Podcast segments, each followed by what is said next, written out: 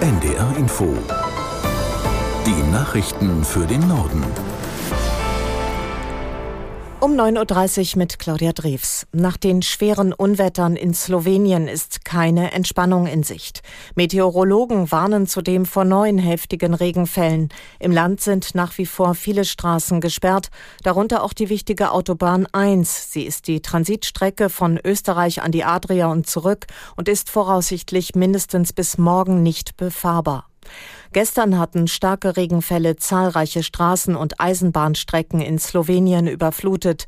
Katastrophenschützer mussten zahlreiche Menschen vor den Fluten retten, einige mit Hilfe von Helikoptern.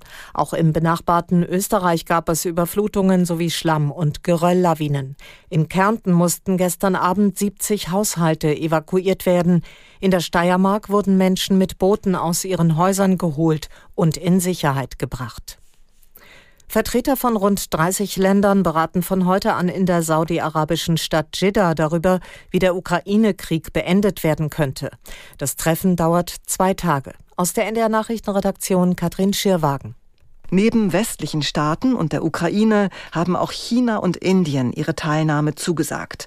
Die Bundesregierung hofft nach eigenen Angaben, dass die unterschiedlichen Friedenspläne angeglichen werden können. Das Ziel sei, die größtmögliche Unterstützung für Kiew zu bekommen. Der Vorschlag des ukrainischen Präsidenten Zelensky sieht den Abzug aller russischer Truppen aus der Ukraine vor.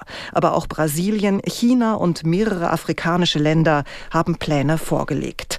Russland das nicht eingeladen wurde, hatte erklärt, dass es die Gespräche verfolgen werde. Saudi-Arabien bemüht sich schon seit längerem um eine Vermittlerrolle im Ukraine-Krieg. Östlich der von Russland besetzten Halbinsel Krim ist offenbar ein russischer Tanker bei einem ukrainischen Angriff beschädigt worden. Zuvor hatten Medien über mehrere Explosionen nahe der Krimbrücke berichtet. Aus der NDR Nachrichtenredaktion Thomas Fenske. Im Maschinenraum des Tankers sei durch den Drohnenangriff ein Loch entstanden, meldete die russische Behörde für See- und Flusstransport. Verletzte habe es aber nicht gegeben. Laut russischem Seenotrettungsdienst sind Schlepper entsandt worden, um das beschädigte Schiff zu sichern. Das russische Autobahninformationszentrum teilte auf Telegram mit, dass der Verkehr auf der Krimbrücke für drei Stunden zum Erliegen gekommen sei. Ein von Russland eingesetzter Beamter der Region bestritt allerdings einen direkten Angriff auf die Brücke. Unabhängig überprüfen Überprüfen lassen sich die Meldungen nicht.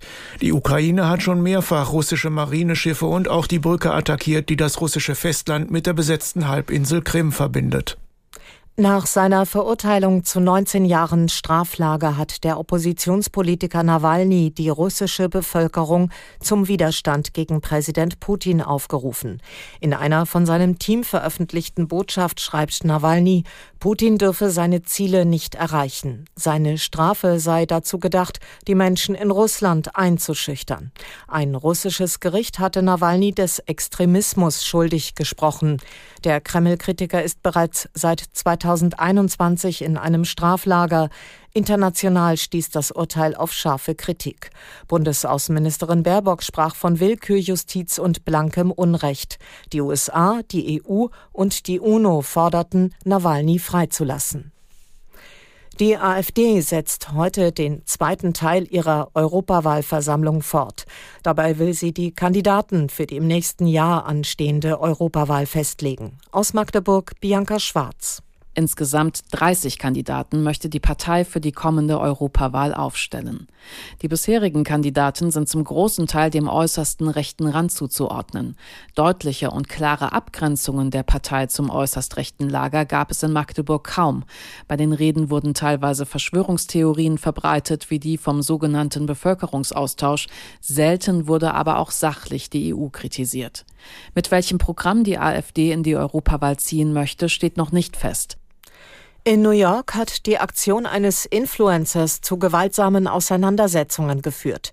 Der 21-Jährige wollte gestern auf einem Live-Event unter anderem Spielekonsolen verteilen.